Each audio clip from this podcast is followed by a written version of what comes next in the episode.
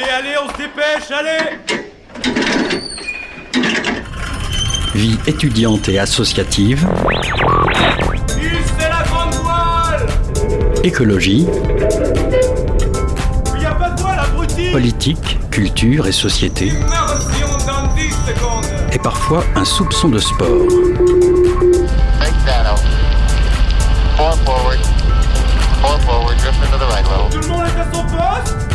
Du lundi au jeudi, 18h-19h, le sous-marin, la quasi quotidienne d'infos de Radio Campus Angers.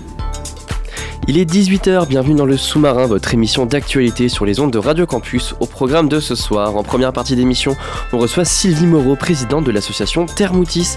On parlera avec elle du travail de l'association et des difficultés inhérentes au travail dans, euh, au travail dans l'aide sociale à l'enfance. En deuxième partie d'émission, on accueille Justine et Capucine du festival Les Éclectiques. L'occasion pour nous de discuter de la collection été qui se déroulera les 9, 10 et 11 juin au château de Gonor. On aura aussi euh, la chance d'écouter la chronique d'Herman et un portrait de volontaire en service civique réalisé par nos soins.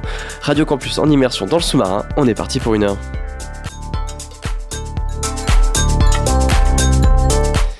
Le dimanche 11 juin se déroulera un colloque à Vivi intitulé La protection de l'enfance, un dispositif en déliquescence, point d'interrogation, trouvons la clé. Pour en parler avec nous, je reçois donc Sylvie Moreau, bonsoir. Bonsoir. Vous êtes euh, donc à- euh, Agent de médiation, médiation, d'information. information, service. Voilà, c'est ça. Euh, et donc président de l'association Thermoutis, euh, donc qui organise euh, ce colloque. Votre association a pour objectif d'aider et surtout d'accompagner les familles dont les enfants ont été placés. Vous dénoncez également les, en fait, surtout les placements abusifs, ça va vraiment être le, le cœur de notre, de notre discussion. Vous évoquez 50% des enfants placés qui ne devraient pas l'être. Alors ça, ça dépend des enquêtes, mais voilà, c'est un chiffre qui, qui est énorme, 50%. Comment on peut expliquer euh, un, un enfant placé sur deux? C'est énorme. Comment on peut expliquer ce chiffre? Oui, c'est énorme en effet, mais là de plus en plus euh, de professionnels euh, se soulèvent, donc à travers des ouvrages. Il y a aussi la Cour des comptes, Mm. euh, la Chambre des comptes, le rapport de l'IGAS. Donc il y a quand même des enquêtes qui ont été faites. Et moi, c'est vrai qu'en étant sur le terrain au quotidien depuis maintenant bientôt dix ans, euh, je vois qu'il y a des enfants qui ne devraient pas être placés. Hmm. Euh, Mais comment- comment- C'est que comment on, est, on arrive à, ces- à ces placements abusifs Alors, je pense qu'il y a un problème euh, dès l'enquête, donc c'est-à-dire dès le signalement, puisque les signalements peuvent être émis euh, par, ça peut être par un voisin, Hmm. ça peut être par un médecin, ça peut être Un par les écoles, par un professeur, Hmm. ça peut être par un ex quand les parents sont en séparation. Et malheureusement, je pense que les personnes ne mesurent pas les conséquences du signalement. Euh, donc après, vous avez une information préoccupante, et de là, normalement, il devrait y avoir des enquêtes objectives, et ce n'est malheureusement pas le cas. Donc moi, j'accompagne les parents justement au niveau de, des entretiens, Mmh. des rendez-vous institutionnels, déjà pour faire respecter ce droit d'être accompagné. Donc selon euh, l'article L223-1 du Code d'action sociale et des familles, on est obligé de le rappeler. euh, Enfin, que tous les professionnels entendent bien que c'est un droit euh, pour les familles d'être accompagnés. Mmh. Et c'est vrai que là, vous vous rendez compte, justement, lors de ces rendez-vous, qu'il y a souvent des rapports à charge et qu'il n'y a pas de débat contradictoire. Oui, parce que justement, voilà, comme vous dites, vous accompagnez les familles. Qu'est- Qu'est-ce qu'elles affrontent en fait les familles quand on est face à un placement qui est pas forcément voulu, qui est pas forcément souhaité ou souhaitable? Euh, qu'est- Qu'est-ce qu'elles affrontent en fait les familles? Euh, un- Une Alors- mère, un père, Mais Les elles vivent un véritable interrogatoire. Et sans, en fin de compte. de la part euh, de, de- des éducateurs spécialisés par exemple, de, de euh, Alors, des référents protection, très souvent. des référents. Euh, des référents, mais après, ça peut être tous les professionnels, en fin de compte, qui ont chacun une fonction, euh, qui donc interrogent le parent sur savoir ce qui s'est passé ou pas, euh, qui peuvent essayer de créer malheureusement une autre vie de la famille, puisque la famille élargie n'est pas vraiment euh, questionnée. Enfin, l'enquête euh, n'a pas été faite hein, au euh, très souvent. Hmm. Donc, euh, les voisins n'ont pas été interrogés, le médecin de famille n'a pas été interrogé. Enfin, vous voyez, l'environnement vraiment de, de l'enfant. euh, alors que si toutes ces personnes avaient été interrogées, ils pourraient se rendre compte vraiment que l'enfant n'était pas en danger. J'ai l'impression que le, le cœur de- de- du problème, le nœud, c'est vraiment cette enquête. de base. de base, donc suite au signalement. Oui. Vous parlez d'une d'enquête euh, pas assez objective. C'est dû à quoi? C'est dû à des incompétences? C'est dû à parce que là c'est quand même structurel. ça- 50%. Alors peu importe euh, les, les variations de- des enquêtes, etc. C'est quand même pas une minorité, euh, quelque chose de, de- de faible, un pourcentage faible. Qu'est-ce qui qu'est-ce qui explique ces enquêtes euh, bah, qui sont pas efficaces et qui sont pas bonnes et qui, qui donnent pas les bons résultats? Alors très souvent, ce qui est mis en avant, c'est le manque de moyens. D'accord. Euh, mais sauf que ça va- n'explique pas euh, voilà, les, les résultats et les conséquences, parce qu'un retrait d'enfant, en plus, se fait de manière très violente. Euh, c'est très souvent les forces de l'ordre qui viennent chercher l'enfant, soit à l'école, donc accompagné bien sûr du travailleur social hein, ou un chef de service, soit ils peuvent venir chez vous. Si vous refusez d'ouvrir la porte, on va aller même parfois jusqu'à défoncer la porte. Nous avons eu des cas. Donc c'est d'une extrême violence. Ça engendre aussi un traumatisme après pour l'enfant, pour la famille, la famille élargie, parce qu'en voilà, si j'élargis également, euh, en fin de compte, euh, ces propos, euh, c'est qu'un enfant placé ne voit plus euh, ses cousins, ses cousines. Mmh, Parfois, mmh. la fratrie, elle est éclatée. euh, Il n'y a plus de lien. Mmh. Euh, les oncles, les tantes, enfin, voilà. L'enfant placé, euh, c'est comme s'il était en prison et encore un parent qui serait en prison voit son enfant. Parce que, que si un enfant est placé, que, quel droit a les parents pour les voir? Aucun Un peu Ça dépend des cas Alors, c'est- au cas par cas. D'accord. En fin de compte, très souvent, c'est des visites médiatisées, donc c'est en présence d'un tiers. Après, vous avez des parents qui peuvent avoir des droits de visite libres. Donc là, ils sont seuls avec leur enfant. Après, il peut y avoir des droits d'hébergement. Euh, bon, quand c'est vrai, quand il y a la présence d'un tiers, très souvent, c'est un référent. Je pense qu'il serait bien que, par la suite, en fonction des évolutions, ce soit une personne vraiment dédiée à ces visites, qui puisse voir le lien qu'il y a vraiment entre l'enfant et son parent, voir si l'enfant manifeste, euh, je sais pas, des- des- un traumatisme, Mhm. enfin, par rapport à son parent, Mhm. s'il en a peur, euh, enfin, mais euh, très souvent, enfin, l'enfant, il a envie de voir son parent. Mhm. Mais sauf qu'il y a des interprétations et malheureusement, on arrive à parfois des suspensions des droits et qui ne sont pas motivés, qui ne sont pas non plus objectifs et parfois en plus rendus euh, sans audiencement. Hmm. Donc là, le parent, euh, finalement, il se retrouve, il n'a pas pu s'exprimer, donc il n'y a pas eu de débat contradictoire. Et ça, c'est aussi quelque chose où nous travaillons avec toute une équipe d'avocats. Sylvie euh, Moreau, vous êtes donc présidente de l'association Thermoutis qui agit notamment euh, au niveau euh, local, au niveau territorial, mais vous avez aussi des appels euh, de, de situations lointaines. Qu'est-ce qu'il en est de ces placements abusifs dans le Maine-et-Loire précisément? Est-ce qu'on est...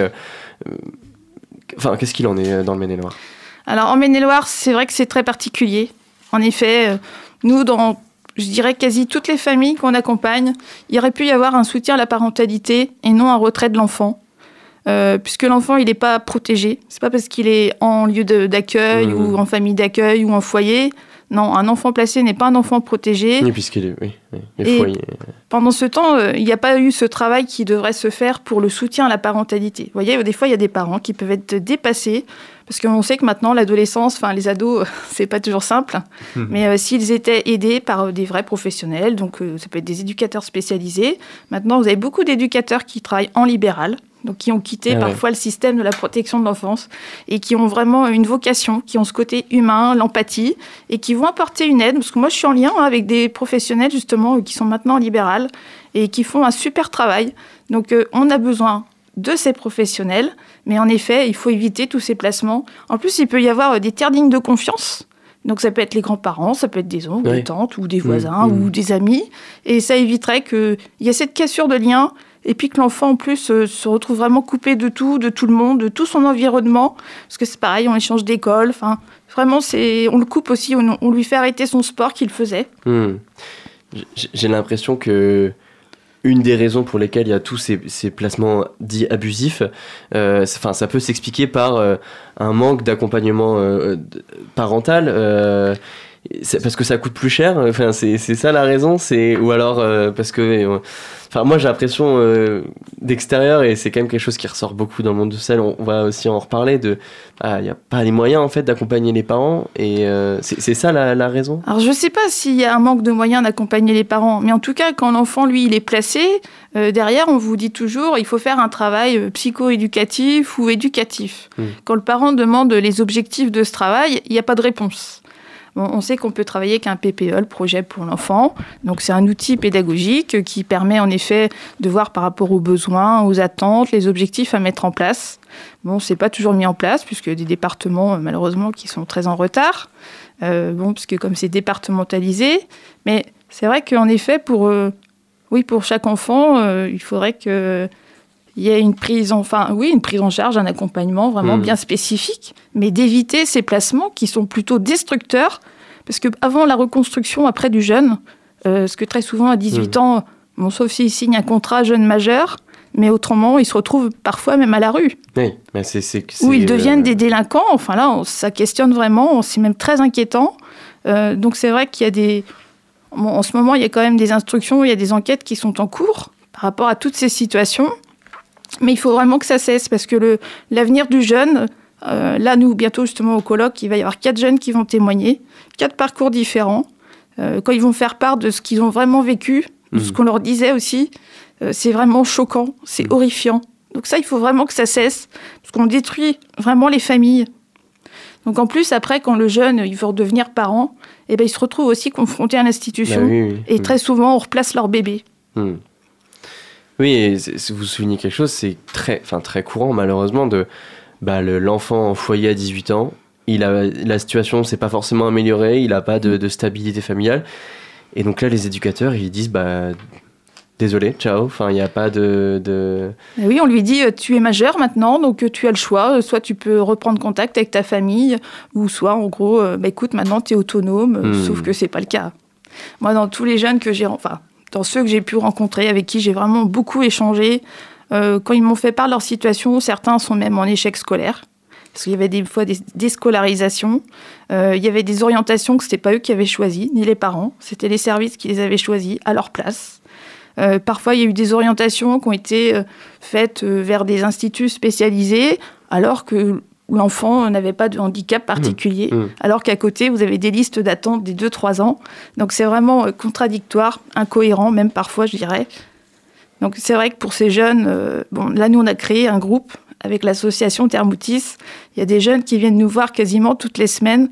Et là, on espère développer ce groupe, créer aussi des groupes de Des parole. groupes de parole, d'accord. C'est un Oui. groupe euh, pour. euh, Les jeunes aussi qui nous rejoignent, jeunes, ouais, voilà, qui font part de leur parcours et puis qui vont soutenir euh, tous les jeunes qui sont placés, qu'ils connaissent également ou qu'ils ont eu en contact en fin de compte pendant leur placement. Hmm. Donc je trouve que c'est vraiment très courageux parce qu'à travers ces années, parce qu'en général c'est plusieurs années de placement, et il est important que tous ces jeunes soient soudés, comme nous euh, au niveau des parents, des grands-parents, des Hmm. familles, et c'est très important. c'est aussi des placements qui arrivent quand même tout le temps dans des situations très compliquées, euh, qui sont à la fois euh, euh, sociologiquement euh, assez identifiés et en même temps toujours uniques. Voilà, il y a toujours des, c'est un mélange de cas par cas et en même temps c'est Oui, quand même des ça. points communs, c'est-à-dire c'est de la précarité, c'est de la violence. Euh, Enfin, par exemple, on, on peut prendre l'exemple des cas où, où la mère est séparée de son enfant après avoir dénoncé la violence du père. Euh, donc euh, voilà, euh, la violence du père est dénoncée et, l'enfant est éloigné de sa mère alors que la, mère le voulait pas. Donc on se retrouve dans une situation où un outil qui est censé aider les familles et notamment les femmes battues, donc les familles en difficulté, ça devient intimidant pour les personnes qui sont victimes. Oui, c'est le Donc c'est vraiment, c'est- extrêmement paradoxal, une aide qu'on veut pas utiliser parce qu'on a peur d'être séparé de son enfant. Oui, en fin de compte, dès que le parent euh, il demande de l'aide auprès de l'institution, finalement, on vient lui chercher son enfant. S'il a dénoncé euh, des violences, des maltraitances sous toutes les formes par l'autre parent, euh, bah, finalement, on va retirer l'enfant aux parents bienveillants et protecteurs. Et en plus, on va charger à son encontre. Et par contre, le parent qui a été violent, et je connais beaucoup de situations où des parents victimes de violences conjugales, eh bien, on va tout faire pour aller leur confier l'enfant, malgré des plaintes euh, pénales, des plaintes en instruction, Par exemple, la- au, parent euh, 1 qui est violent, on va confier l'en- l'enfant. Ah oui, parce que le parent violent, très souvent, en fin de compte, il collabore avec le service. Très Mhm. souvent. Euh, alors que le parent euh, bienveillant et protecteur, bah, il va essayer d'apporter des éléments, des preuves, euh, vraiment des justificatifs par rapport à ce qu'il dit, ce qu'il Mhm. avance, par rapport bah, des enquêtes en cours. euh, et là, non, on se rend compte que c'est tout le contraire. Donc c'est très inquiétant. Enfin, on se dit comment fonctionne en fin de compte l'institution?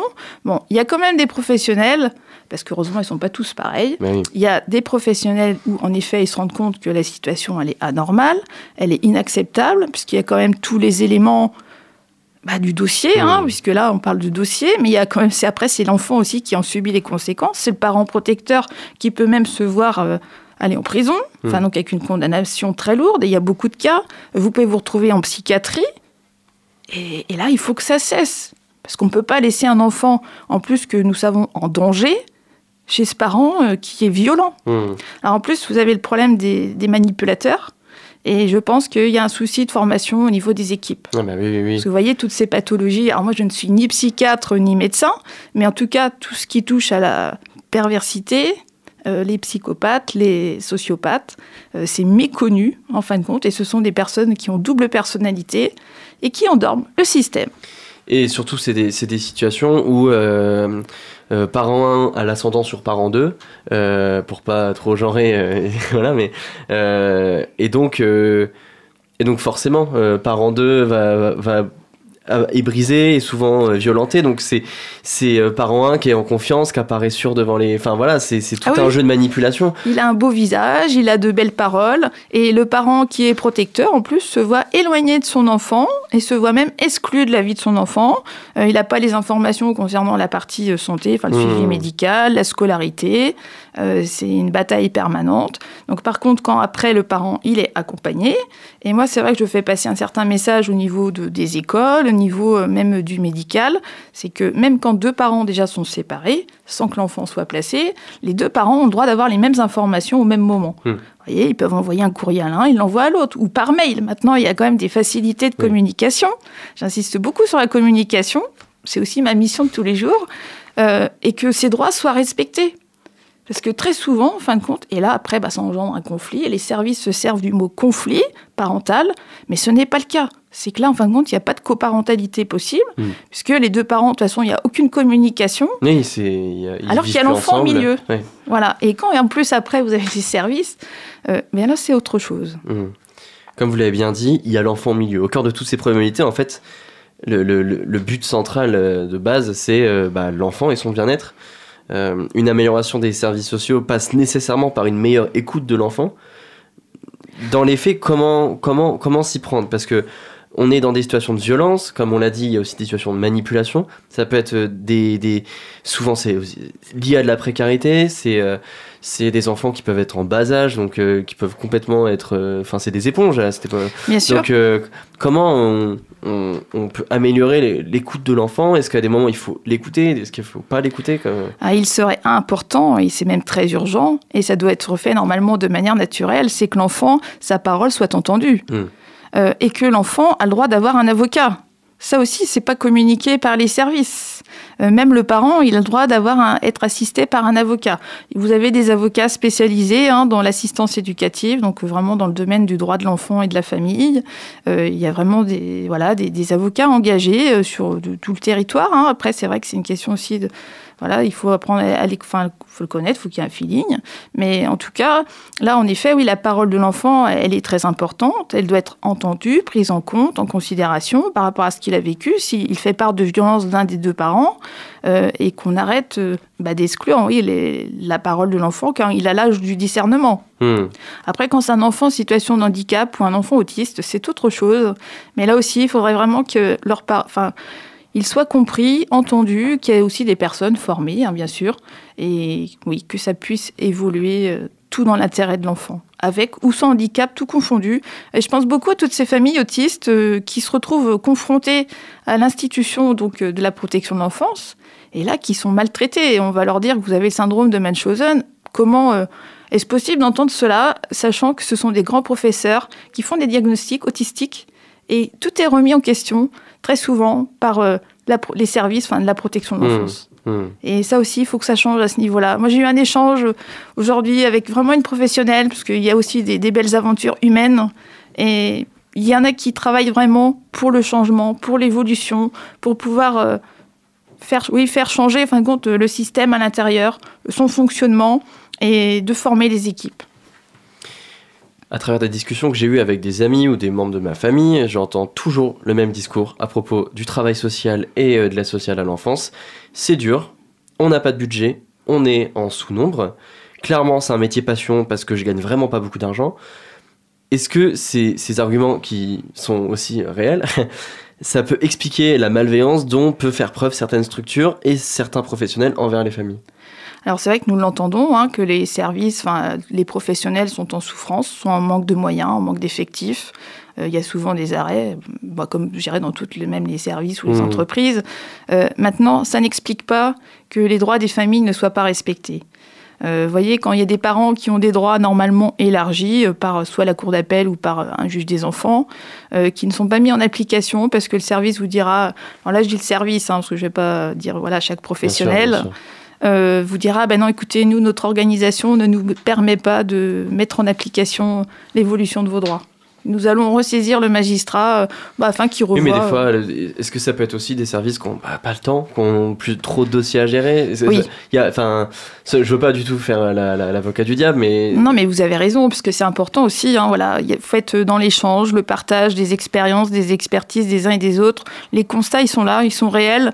C'est qu'en effet, il y a un problème, enfin, de toute façon, de, ouais, de moyens euh, au niveau des, de l'institution qui est la protection de l'enfance. Mais après, euh, il faudrait voir aussi au niveau des enfants placés, ceux qui devraient normalement être chez leurs parents ou en tout cas dans leur famille euh, biologique Hmm. qui ne devraient pas être dans ces foyers ou ces structures. Donc c'est tout un ensemble, hein, en fin de Hmm. compte. On peut reprendre le, le problème dans une- tous les sens. Voilà, c'est ça, tout à fait. et tout vient avec. euh, Ouais, non, mais c'est vrai que de toute façon, c'est, mais c'est surtout le territoire. hein. Là, voilà, bon, j'interviens beaucoup en Maine-et-Loire. De toute façon, c'est là aussi où j'ai commencé. Mais le problème, il se passe aussi en Loire-Atlantique. Il se passe, euh, oui, sur tous les départements. Hmm. Maintenant, vous avez des professionnels qui ont, ça leur tient à cœur de faire changer les choses. Et en l'occurrence, c'est pour ça que nous les invitons, nous les convions aussi à notre colloque, notre premier colloque. Justement. Je, Et je fais le lien parce que, vous voyez, on va associer les professionnels, que ce soit même un, magistrat, un ancien magistrat, des anciens directeurs de l'aide sociale à l'enfance, un chef de service, d'autres professionnels, parce qu'il est important que chacun puisse s'exprimer. Et justement, c'est ensemble, trouvons la clé. Hmm. C'est, ça va être la co-construction, la co-élaboration. Ensemble, nous serons toujours plus forts et nous serons là, euh, voilà, pour les enfants, les familles. Et il y a déjà des, il y a déjà un travail de toute façon qui se fait. hein. Moi, je le vois, euh, voilà, en étant tous les jours sur le terrain. Puisque là, au moins, vous faites des constats réels, des Mmh. observations.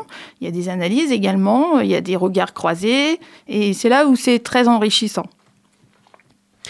Merci beaucoup Sylvie Moreau. Donc pour rappel, ce, ce fameux colloque, c'est le dimanche 11 juin euh, à Vivi. Euh, c'est entre Angers et Saumur, c'est ça Oui, c'est entre Angers et Saumur, donc ce sera au restaurant de Saint-Paul. Euh, là, voilà, nous pouvons avoir deux salles. Alors, on espère avoir entre, allez, ce serait bien, euh, 80, oui, Hmm. 80 personnes. Ouvert à, ouvert à tous, professionnels, familles. Oui, c'est important. Donc, il y a les professionnels à tous les niveaux hiérarchiques qui peuvent venir de différents départements, différents services, les magistrats également ou anciens Hmm. magistrats. Euh, Il y a des avocats également qui seront présents. Donc, euh, tout le monde est invité, les familles également qui sont concernées, bien sûr.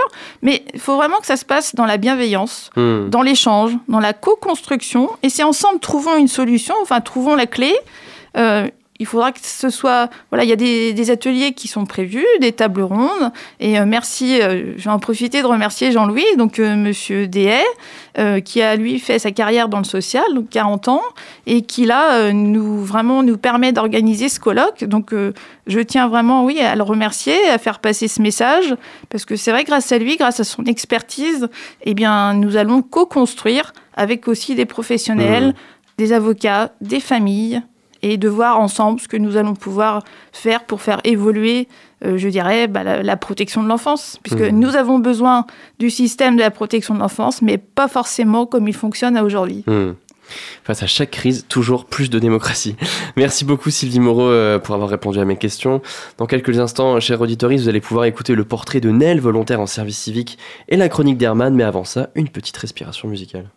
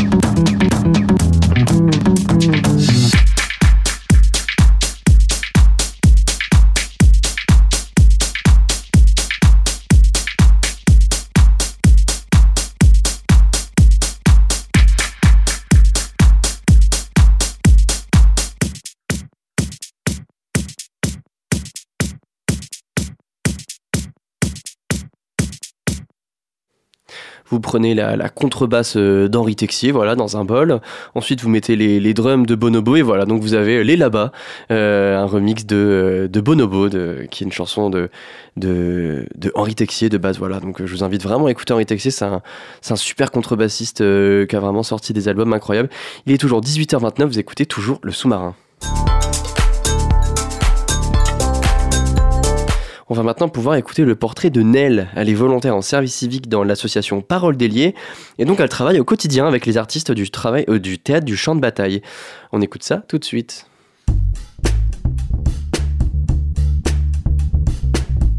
Les volontaires. Âgés de 16 à 25 ans ou jusqu'à 30 ans pour les personnes en situation de handicap, découvrez les parcours, les envies, les ambitions et les engagements des volontaires en service civique du Maine-et-Loire. Une série de podcasts réalisés par Radio Campus Angers, produite par murmure.org et en partenariat avec la DESDEN 49. Moi, je m'appelle Nell Renaud, j'ai 22 ans. Je suis volontaire en service civique pour l'association Parole Déliée, qui est gérante du théâtre du champ de bataille dans la Doutre à Angers. L'intitulé de ma mission, c'est accompagner l'élargissement et euh, la diversification des publics. On est deux services civiques, donc on fonctionne euh, en équipe. Et donc on a pu toucher à plein d'autres choses à côté de ça, mais par exemple, euh, on gère un peu tout ce qui est vie associative, tous les projets, par exemple, on a eu les 30 ans du théâtre au mois de janvier, on fait l'accueil des publics aussi, parce qu'on a beaucoup de lycéens, euh, de collégiens qui viennent voir des pièces, euh, on a des programmations spécialement pour eux, donc voilà, on fait plein de missions différentes, on fait vraiment partie de la vie du théâtre, on a l'opportunité d'être tout le temps là-bas, donc de croiser les comédiens qui sont en résidence, les comédiens qui viennent jouer. Alors il faut savoir que dès le début, mon tuteur m'a expliqué qu'il arrangerait nos horaires selon si on avait un travail ou pas parce que voilà, il est très conscient que on n'est pas spécialement beaucoup payé euh, en tant que volontaire en service civique et que bah parfois on a besoin d'un complément. Et donc moi j'ai trouvé euh, plutôt en fonction de mes horaires parce que bah, j'ai eu de la chance de tomber là-dessus. Donc euh, un contrat chez des particuliers pour garder leurs enfants. Donc ça se passe bien. C'est vrai que des fois je suis un peu fatiguée. Mais j'aime tellement ce que je fais à côté qu'au final bah c'est pas si si pesant que ça. Oui je suis fatiguée mais j'ai une bonne journée quoi. Juste bon bah ça m'arrive de finir à 19h30 avec le babysitting mais j'arrive à m'adapter et puis c'est vrai que j'ai fait en sorte quand même de garder mes week-ends et vraiment de tout condenser dans la semaine pour quand même avoir des moments où euh, j'ai le temps de faire d'autres choses. Je me dirige dans un bachelor normalement en production et médiation culturelle. Donc euh, tout ce qui est production, c'est chargé de production donc pour les compagnies. Bon, il y en a également dans, dans toutes les scènes de spectacle spectacle vivant. Donc moi c'est là-dedans que je me dirige, pas spécialement le côté euh, théâtre parce que voilà moi c'est pas trop mon truc, mais euh, plus ce qui est derrière en tout cas. Je veux rester dans le spectacle vivant parce que j'adore le théâtre. Je trouve que c'est merveilleux de voir les comédiens jouer sur scène et c'est pour ça en fait que je veux travailler, mais pour eux en fait, pour euh, les aider à trouver des salles où jouer, les moyens pour financer leur création. Donc euh, j'ai envie de travailler auprès des artistes, mais pas en tant qu'artiste. Pour moi, enfin c'est la plus belle expérience de ma vie aujourd'hui. J'ai appris beaucoup de choses, j'ai pris confiance en moi, je sais ce que je veux faire plus tard. J'ai rencontré des personnes merveilleuses. Puis même ça, ouais, ça, ça m'anime. En fait, j'ai trouvé ce qui m'animait et c'est pas forcément évident, surtout quand on est étudiant, un peu perdu, on sort du lycée, on sait pas quoi faire. Et moi, c'est vrai que pour le coup, là, le service civique a été hyper bénéfique pour moi, pour la personne que je suis, mais pour celle que je veux devenir aussi plus tard. Après, voilà, je sais que ça se passe pas partout super bien. Je pense que ça dépend sur qui on tombe. Et quand c'est des personnes qui sont très bienveillantes et qui ont vraiment envie de partager leur métier, leur milieu, qui te laissent ta place et qui te laissent aussi un peu cette, cette autonomie, en fait, euh, bah, ça peut que se passer bien. Un portrait réalisé par Radio Campus Angers en partenariat avec la DESDEN 49. À retrouver sur murmure.org, le guide sonore des territoires. Et aussi à retrouver sur euh, bah, tous les sites de streaming. Euh, voilà, qui- ça s'appelle Les Portraits. 18h-19h, le sous-marin sur Radio Campus Angers. Et on continue cette, euh, ce sous-marin avec Herman. Salut Herman. Salut Augustin. Alors, qu'est-ce que tu vas nous raconter d'intéressant aujourd'hui Euh, Un style de musique, je sais pas, ra- raconte-nous quelque chose. Et oui, aujourd'hui, on va s'attarder sur un des groupes de punk français les plus marquants des années 80. Mais alors, euh, dis-moi, est-ce que là, je vois Herman ou Che Guevara? Parce que là, t'es tellement anti-système, mec, de, de parler de groupe anti-système. Je suis un peu le, le- ouais, le- le- son fils spirituel, mais bon, on va pas, on va pas épiloguer là-dessus non plus. Et donc, tu vas nous parler de quoi? Bah, des Bérets Noirs, bien évidemment. Avec leur titre Fils de. Euh, Ils dépeignent parfaitement l'ambiance qui règne dans les années 1930 euh, dans le monde, avec à l'aide d'une guitare électrique qui exacerbe leur violence du son, accompagnée de leur fidèle boîte à rythme. Et donc ils le font sous, quel angle? Avec celui de la montée de l'autoritarisme avant euh, la guerre, illustré par deux grands despotes, Staline et Hitler. Ils mettent en lumière un même mode opératoire, celui de la violence. Ces totalitarismes, ils sont tous les deux les pièces d'une même face. D'un côté, le fascisme d'Hitler, et de l'autre, le communisme de Staline, qui n'emporte que le nom, évidemment. Je suis l'enfant naturel d'un couple maudit. Je suis l'enfant écorché, trop sale réalité. Stalinisme, fascisme, peste brune et nazi rouge. Ok, ici, Fanfan, le chanteur nous parle d'un couple maudit, donc de Staline et d'Hitler. On peut y voir une référence à l'alliance du parti communiste allemand, le KPD, avec le parti nazi dans les années 1930. 1930 pardon.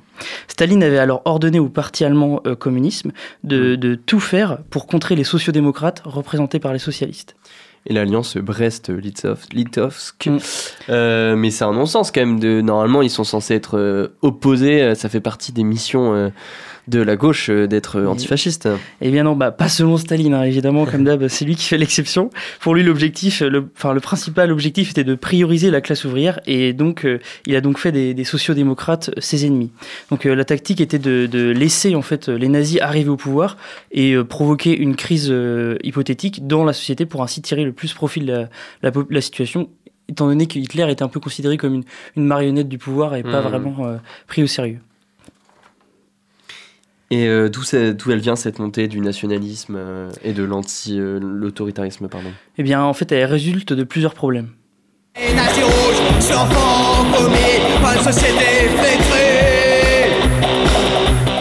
Là, on nous parle d'une société flétrie, c'est-à-dire une société dévitalisée par bon nombre de facteurs.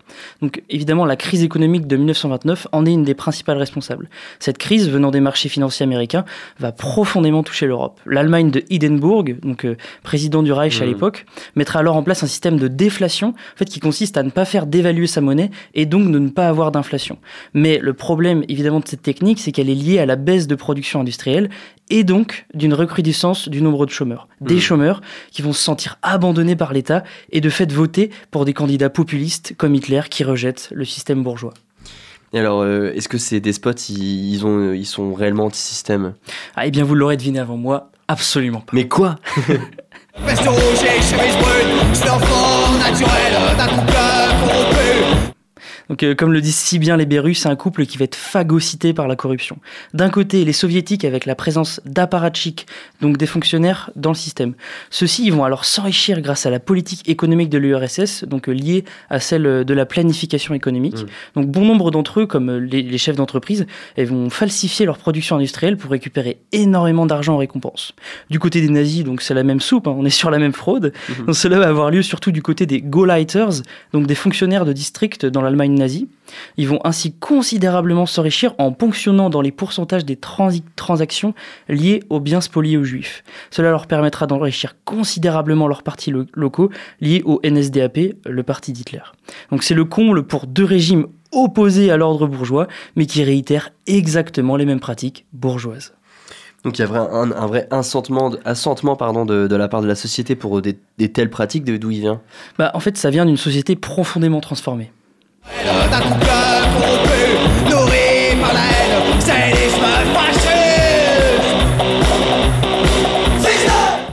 Comme on nous le dit, cet enfant de totalitarisme est nourri par la haine. En fait, à cause de la Première Guerre mondiale, la société elle se voit profondément marquée par la violence. Les classes prolétaires, font, elles sont parmi les plus impliquées dans le conflit. Ça se traduit ensuite par une adhésion profonde au populisme. Ces classes ouvrières, elles vont en effet nourrir une féroce rancœur envers les dirigeants bourgeois, ce qui entraîne une plus grande défiance à l'égard des institutions. Ces populations vont alors être plus enclines à adhérer à un projet de société violent, lié au pillage Mm. et au vol, et à la destruction d'autrui. Et donc ça, euh, ça fait moins de démocratie. Eh ben oui, évidemment, tout le vieux système démocratique est mis à mal par ces dictatures. Apatride sans antenne, je suis l'enfant de l'État, et je me bats contre ça. Je suis l'enfant de l'État, et je me bats contre ça. Donc là, cet enfant, évidemment, il se bat contre l'État. Donc c'est contre l'État et les institutions euh, que, sont, que sont construits ces régimes, en fait. Ça se traduit par la suppression des corps intermédiaires, donc les syndicats, de Mhm. tous les autres partis politiques au profit d'un seul, ignorer totalement le par- parlementarisme et la Constitution. Chez Staline, c'est les procès de Moscou très connus dès 1934 contre les cadres du parti qui prenaient trop de place. Hmm. Et chez Hitler, c'est l'incendie du Reichstag euh, qui permet aux despotes de suspendre par décret toutes les libertés civiles et donc de supprimer, de fait, le Parti communiste allemand. Donc dans les deux régimes, toutes ces bribes de démocratie sont jugées comme inutiles puisque le peuple doit se ranger derrière un seul et même chef au sein d'une communauté nationale. Tout est catalysé par ce chef et personne d'autre n'a la légitimité d'exprimer un avis contradictoire. Donc voilà, je, je- je- je finis ma chronique là-dessus. Donc euh, je vous ai présenté euh, un portrait mêlant punk et totalitarisme. Oui. J'espère que ça vous a plu. Donc euh, je vous dis à la semaine prochaine. À la semaine prochaine, mais euh, si on va se voir, mais c'est la dernière fois que j'anime un Oh, jeudi. putain. Donc c'est la dernière fois qu'on se parle de cette manière-là. Donc mais merci beaucoup pour euh, Ah ouais. toutes ces chroniques. Euh, moi c'est ma dernière un peu animation solo, euh, ma dernière émission tout seul. Donc euh, ça fait vraiment plaisir que ce soit avec toi. Merci beaucoup. Bah, GG à toi. Et, euh, et ouais, ça fait flipper ce que t'as dit. Et ça rappelle pas un peu le monde présent Ouais. en fait. Je sais pas si Ouais. vous avez remarqué, on vit dans une société de ouf là. hein. Il faut, faut prendre les leçons de l'époque. hein. Je pense c'est ça le, c'est ça le, Oui. c'est ça le, le truc à, à respecter quoi. C'est vrai que là, les années 2020 ressemblent vaguement Ah à oui, les non, années regardez, 1930. regardez l'actualité là. Vous voyez les, les. Bon bref, on va pas épiloguer. Comme euh, j'ai dit précédemment euh, dans l'interview, face à des crises, toujours plus de démocratie. Et donc, oui, pardon, excuse-moi, on va enchaîner, on va, Oui. on va écouter ce morceau des Bérets Ah, Noirs. bien sûr. Euh, fils de, allons-y.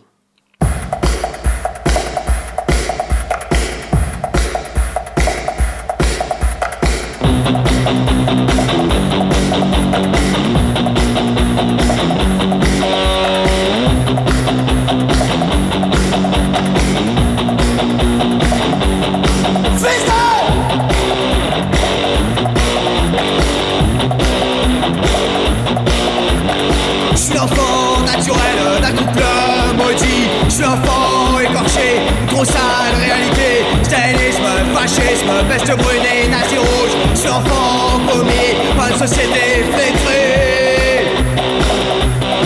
Fils de de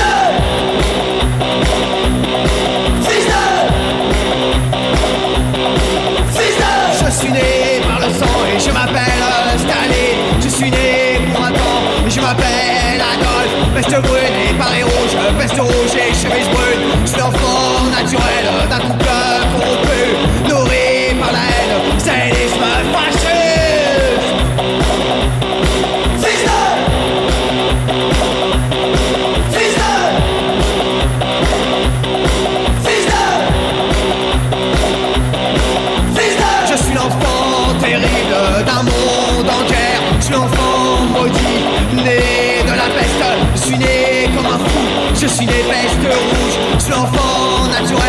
naturel, société cancéreuse Je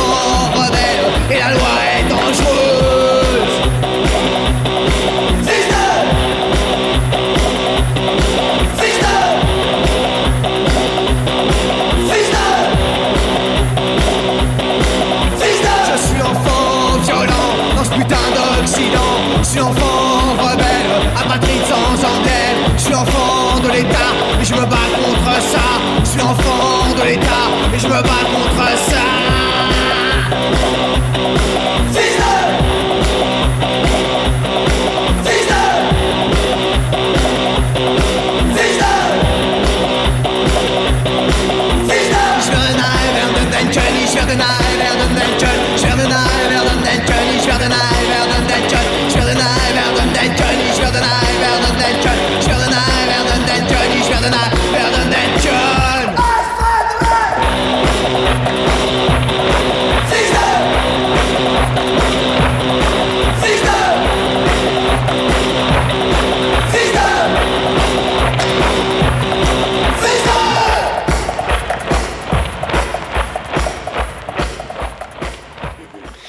Fils 2, fils 2, euh, bah, fils 2, voilà, c'était la chanson des Berruriers Noirs euh, suite à la chronique d'Herman. euh, il est toujours, euh, on est toujours dans le sous-marin, il est 18h43 et vous écoutez bien le 103 FM. 18h-19h, le sous-marin sur Radio Campus Angers. Et donc euh, voilà, on va terminer cette émission. Bon, bah, je- on va dire que je suis plutôt bien accompagné, on peut le dire. Euh, je suis avec Justine et Capucine des ex, salut. Salut. Euh, donc euh, bonsoir à toutes les deux, euh, bienvenue. Bon, vous êtes, euh, vous connaissez un peu la maison parce que je vous ai déjà interviewé euh, à deux reprises. Bon bref. Euh, donc on vous reçoit pour la collection été des éclectiques, une collection euh, secrète et surprenante. On va, on va en parler. Euh, cette édition a lieu au château de Gonor. Euh, Qu'est-ce que ça offre comme possibilité d'organiser un festival dans un, dans un château? C'est quand même pas mal. Ce que ça offre comme, comme possibilité? Oui. euh, d'avoir des douves pour euh, mettre la restauration, Ok. d'avoir un château trop stylé comme cadre. Non, en vrai, c'est vrai que c'est super. Et au-delà du château qui est magnifique, c'est assez marrant parce qu'on s'est rendu compte que le site était aussi parfait pour implanter un festival en fait en Mm. termes d'exploitation. Parce qu'il y a un parc autour, il y a. Ouais, et puis il y a vraiment euh, tous les Bah, il y a de tous les coins l'espace, que euh, tu veux quoi. Ouais, exactement. Le coin de Chili, il est fait pour ça. euh, le coin restauration, il est fait pour ça aussi. Enfin, je sais pas, Mhm. c'est. Et puis c'est hyper pour agréable pour les festivaliers de pouvoir non seulement écouter de la musique et profiter de la scénographie, mais aussi du coup pouvoir profiter du cadre en même temps euh, que des concerts, en fait, de juste pouvoir Mm. admirer un très joli cadre en plus de la proposition euh, musicale. Donc ça sera un vrai plus, je pense. Oui, il n'y a pas seulement ce truc de genre je vais au ZEC, il y a aussi ce truc de bah en fait euh, je vais au ZEC dans un château quoi. Ouais. Et découvrir un, un bel endroit. C'est la différence avec l'automne où euh, le foirail c'est hyper cool, mais du coup c'est plus ambiance industrielle, hangar et Ouais. tout. Là, c'est quand même le truc euh, de vivre une, une véritable expérience euh, et musicale. Et, Et humaine et patrimoniale. ouais, exactement. Eh, tu m'ôtes les mots de la bouche. Oh là là Euh, pour, cette, c'est- pour cette collection, il y aura aussi euh, des ZEC pour enfants. Donc ça c'est le samedi après-midi. Oui. C'est gratuit. Donc Ouais. voilà, il faut le dire. Et euh, bon, c'est vrai qu'un château, c'est quand même un lieu un peu idéal pour euh, faire des activités avec des enfants. Carrément. Euh, vous avez aussi prévu des balades sous la forme de, de journées itinérantes dans les Mauges, qui sont secrètes, encore une fois, secrètes et surprenantes. Euh, on est quand même assez loin d'un festival euh, classique, euh, un peu comme l'automne. Euh, Ouais. euh, Est-ce qu'on est sur une, un ZEC version familiale, un pack premium? On est sur Pas une que. version plus alternative et une version plus lente et peut-être plus contemplative aussi dans le format, parce que c'est une plus petite jauge, c'est un espace qui est plus restreint aussi. Et puis euh, bah, dans tout ce qui est proposé, euh, tu parlais du ZEC pour enfants, l'après-midi c'est aussi un marché de, de producteurs, Mm. productrices, euh, de, de moments où on peut faire du yoga, où on peut découvrir des pratiques comme de la sérigraphie, euh, de la broderie ou autre. Puis tu parlais aussi des balades, en fait c'est plus un moment où...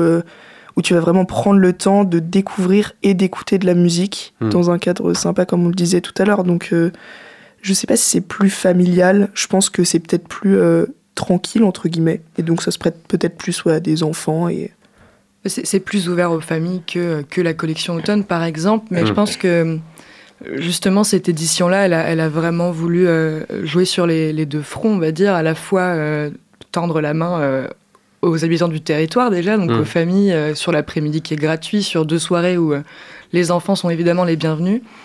Mais c'est aussi un projet qui est assez ambitieux, avec une programmation qui, qui n'est pas locale. En fait, souvent, euh, je pense que les gens ont un petit peu compris ça du projet, alors que ça va beaucoup plus loin que ça. En fait, on, on souhaite que des gens qui puissent venir de loin pour vivre cette expérience-là. Mm. Et pour finir sur la prog, et pas que locale, du coup, il y a aussi des artistes internationaux. Enfin, Mm. donc le, le projet il est assez ambitieux pour ça. Et c'est essayer de, se, de faire se croiser justement des gens du territoire qui se sentiront bien chez eux et de, de voir euh, le cadre de ce qu'ils connaissent un peu changer. Quoi. Mm. Et puis de faire venir des gens de plus loin pour euh, vivre cette expérience de, de trois jours. Quoi. Pour euh, petite petite digression euh, assez intéressante parce que le festival des, des éclectiques il a un fonctionnement assez particulier. Euh, C'est-à-dire que quasiment tous les secteurs sont en partie dirigés par des comités, de- par des commissions pardon, des, co- des comités, des commissions bénévoles. Euh, donc par exemple, Étienne, notre programmateur, fait partie de la commission euh, programmation. Mm. Euh, Est-ce que vous pouvez nous, nous en parler? Parce que c'est pas commun dans les festivals euh, vraiment que ça soit des équipes de bénévoles pour euh, bah, la, sécu- la sécurité, la com, euh, voilà. Est-ce que vous pouvez nous en parler de ce, de ce fonctionnement-là? Bah ouais, tu, tu veux y aller ou euh? Et bah, je vais commencer. Ouais, on a, ouais, en effet, on a cinq commissions différentes. On a euh, la commission vie associative, la commission programmation, dont Étienne fait partie. Euh, Étienne Devache et Disco. on a commission vie Logistique. logistique, vie associative. Développement durable. Et voilà, on a fait le compte, on est à 5, Et je le, crois et bien. le ZECRO qu'on pourrait compter comme une commission Ouais. en somme. qui est un groupe de, de jeunes bénévoles euh, qui font un peu de radio euh, également pendant, pendant les festivals et à d'autres moments aussi de l'année. Et du coup, euh, Non, j'ai oublié la, commission scénographie, je sais pas si tu l'as dit. je sais plus. Bref. Mais en tout cas, il y a y plusieurs a, cas, commissions qui, qui, euh, qui investissent plusieurs ouais, champs différents euh, du, du festival, enfin plusieurs domaines différents qui seraient trop, trop ambitieux à porter pour une équipe euh, professionnelle, entre guillemets, euh, seule, enfin avec l'équipe des éclectiques comme elle est là. euh, avec Mm. euh, certains permanents. Et puis c'est chouette aussi de pouvoir euh, investir euh, plus de personnes, donc plus d'idées, donc plus de moyens. Et, euh, et de pouvoir faire vivre aussi euh, le territoire, les territoires sur lesquels on, on s'installe. Euh, ça- Enfin, ils permettent plein de choses, ces commissions. Je peux peut-être Bah, C'est vrai qu'on- enfin, je pense qu'on a souvent l'habitude de penser qu'un festival, on, on- on sait qu'il y a beaucoup de bénévoles sur, sur Ouais. des, des- des festivals de l'été, machin. Mais c'est du coup assez intéressant euh, de, de comprendre que des bénévoles peuvent faire un travail euh, similaire, mais en amont, Mm. qui nous suivent toute l'année, et qu'en fait, euh, les, les éclectiques, c'est une grosse fourmilière, quoi, Mm. au final. Parce que, ouais, ces 5-6 commissions-là, en plus des bénévoles sur place qui reprennent généralement Mm. euh, les mêmes postes, euh, Mm. qui reviennent à chaque édition, donc tous les trois mois. Merci à vous. ben, en fait, voilà, ça fait une espèce de grande famille, une grande fourmilière, j'aime bien ce mot. euh, Ouais. et C'est euh, génial comme dynamique, quoi. Qui est la reine des fourmis euh. Thierry. moi, je pense. Dommage, Thierry. mais, mais enfin, commission, c'est quand même un. Enfin, peut-être pour les gens, c'est quand même un mot un peu barbare pour en fait euh, juste dire que c'est un groupe de travail et de réflexion euh, pour euh, réfléchir euh, en commission scénographie. Bah, on réfléchit autour de la scénographie Mmh. de chaque Mmh. festival et de quelle atmosphère on a envie de, de faire paraître. Et, euh, et ça peut aller de quelle lumière on met à tel endroit à, euh, à quelle. Je sais pas, à quelle pancarte. J'en profite pour ajouter qu'au-delà des commissions par thème, on a aussi eu envie là très récemment de faire aussi des groupes de travail euh, par territoire justement, étant donné que chaque édition Mm. est, est sur un territoire Mm. euh, particulier et qu'il y a donc un groupe de travail qui a été créé tout récemment sur Angers. Je sais pas si ça peut en intéresser certains, mais du coup, euh, on a envie de réfléchir euh, la Pour mieux collection implanter, printemps euh, euh, voilà. ouais, ok. avec les angevines et les angevins. Quoi. Et puis créer un réseau aussi autour de justement cette collection printemps à Angers. Ok. Alors on va en parler enfin. Euh, comme je- comme j'ai dit plus tôt, la collection été des EC est marquée par le secret. Alors j'ai envie de murmurer tout d'un coup, mais je vais pas le faire parce que c'est bizarre. Euh, donc pas de programmation en avance, euh, des balades dans les Mauges aux itinéraires secrets, donc on va découvrir des, des lieux secrets. voilà. C'est pas risqué en tant que festival de d'annoncer aucun artiste en avance. C'est enfin, Spoiler. surprenant. Oui. Franchement, oui, on, on le voit quand on quand on part euh, distribuer euh, justement les flyers pour annoncer cet événement, c'est tout de suite la Comment le question. vendre Ouais, Il y aura complètement. Mais c'est la gens. question euh, qui nous est posée justement de de savoir bah oui, je veux venir, ça m'intéresse, mais qui est là? Et quand on dit bah c'est secret justement et et vous vous saurez pas qui est là, les gens sont souvent interloqués, si je puis dire. Mais, euh, mais en fait, euh, le principe, c'est juste euh, de pouvoir euh, amener les gens, mais pas pour un, pas pour un nom, en fait, pas pour euh, une tête d'affiche. On s'amuse souvent à dire que la tête d'affiche, c'est le château de Gonor, qui chante très bien, franchement. Il résonne, il résonne. euh. Mais, mais en fait, on, on veut juste amener les gens vers, euh, vers de la découverte de musique en live, de se laisser surprendre par les artistes qui seront là, Mm. qui sûrement ne connaîtront pas. Et puis, euh, et ouais, en fait, de juste découvrir des, des choses qui. Enfin, des, des musiques, des artistes, des univers euh, euh, auxquels ils s'attendent pas. Et, euh, et c'est ça aussi la musique, quoi. Et puis, enfin, c'est quand même prendre à rebours euh, tout- toute la logique euh, événementielle d'organisation de festivals où, euh, même si euh, voilà, vous avez un travail d'émergence, etc., il y a quand même un, euh, des, des têtes qui vont attirer. Enfin, on vient euh, pas forcément pour les ecs, mais on vient parce qu'il y a la femme, parce qu'il y a Ouais. Tiken. Euh, donc, c'est- c'est c'est- voilà, c'est c'est un- C'est le cas partout en fait. Mm. hein, Mm. euh, c'est, hum, je pense que la dynamique maintenant des, des gens, enfin oui, comme tu le disais, quoi, quand ils vont en festival ou en concert, c'est pour voir quelqu'un. Mm. Là, l'invitation, c'est vraiment de dire aux gens, euh, soyez curieux. euh, vous allez découvrir des trucs chouettes. Et, et Mm. puis si même musicalement ça ne ça ne vous convient pas, le cadre reste cool. C'est un Mm. super week-end à faire entre potes, en famille, encore Ouais. une fois. Et c'est vraiment inciter les gens à lâcher prise et à, Mm. à pas venir pour voir la tête d'affiche qu'ils ont envie de voir, euh, qui sera certainement sur une autre affiche d'ailleurs de festival, mais juste venir vivre l'expérience. euh. Et puis voilà, c'est pour ça aussi que donc il y a- il y, a trois scènes et euh, les concerts ne se, ne se chevauchent pas, par exemple. Il y a une pause entre chaque concert et ça, ça switch d'une scène à l'autre Mm. pour que les gens aient le temps de, voilà, de souffler, profiter. Le truc, c'est vraiment prendre le temps de, Mm. Ouais, c'est de ça. retourner un peu à la source, quoi. Et puis, ouais, surtout, euh, enfin, Capucine disait se lâcher prise, mais c'est vraiment euh, ce qu'on va rechercher, en fait, dans ce week-end-là, de de pas, bah, comme elle disait, être pressé par le temps et de se dire, euh, il faut absolument que je vois tel artiste qui passe à telle heure, mais en même temps, il y a tel artiste que j'adore, il faut que je fasse des choix. Enfin, on vient en festival pour, euh, pour s'amuser, pour faire la fête, pour passer un bon moment. Et, euh, et du coup, euh, je pense qu'avec ce projet-là, on a voulu revenir à, à cette essence-là. Oui, puis c'est intéressant dans le rapport avec le public, c'est-à-dire que voilà, on vient pas pour tel, tel artiste, mais Mm. on vient pour les ex, parce qu'on leur fait confiance, parce que Mm. les ex c'est cool, il y a, il y a- il y a le château, voilà. Mm. Euh, c'est- euh, ça montre vraiment une relation de confiance en fait entre eux, euh, que bah, tissé parce que les ex existent depuis euh, 1000 ans et que c'est une institution locale. Non, mais, enfin 1000 ans j'abuse, mais C'est euh, Jésus. c'est voilà, euh, avant, après JC, après. Révise ta théologie, hein, vraiment. Euh, Enfin, c'est- ça, ça, ça montre un nouveau rapport entre un public et un festival, quoi.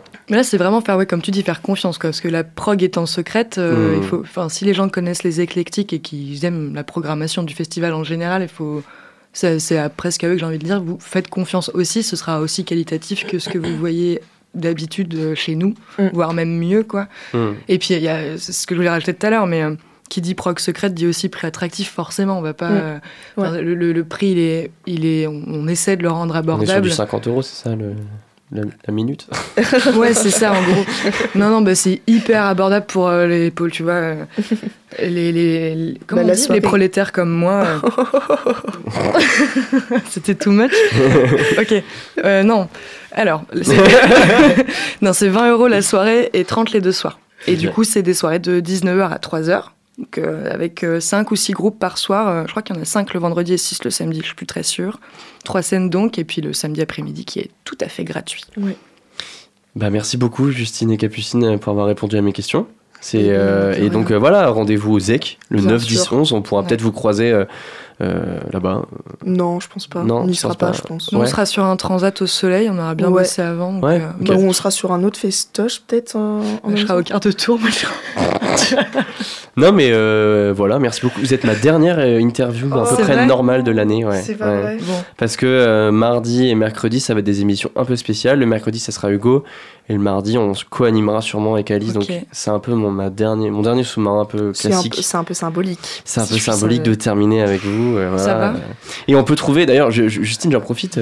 De, de- on peut trouver euh, ton. ton j'ai, je t'ai portraité. euh, Oh. on peut trouver ton affaire, portrait en tant que service civique Ouais, sur toutes les plateformes de streaming. La série Les Portraits, voilà, streamez fort. Surtout. Surtout. Et des bisous.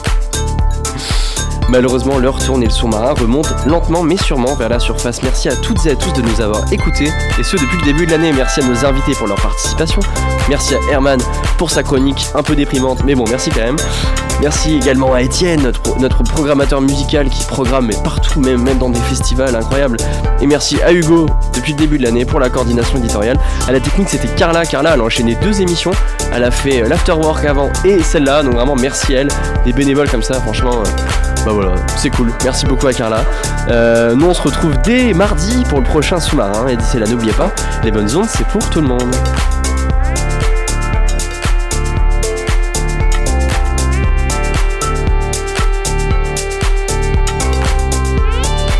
Retrouvez le sous-marin en podcast sur toutes les plateformes et sur le www.radiocampusangers.com.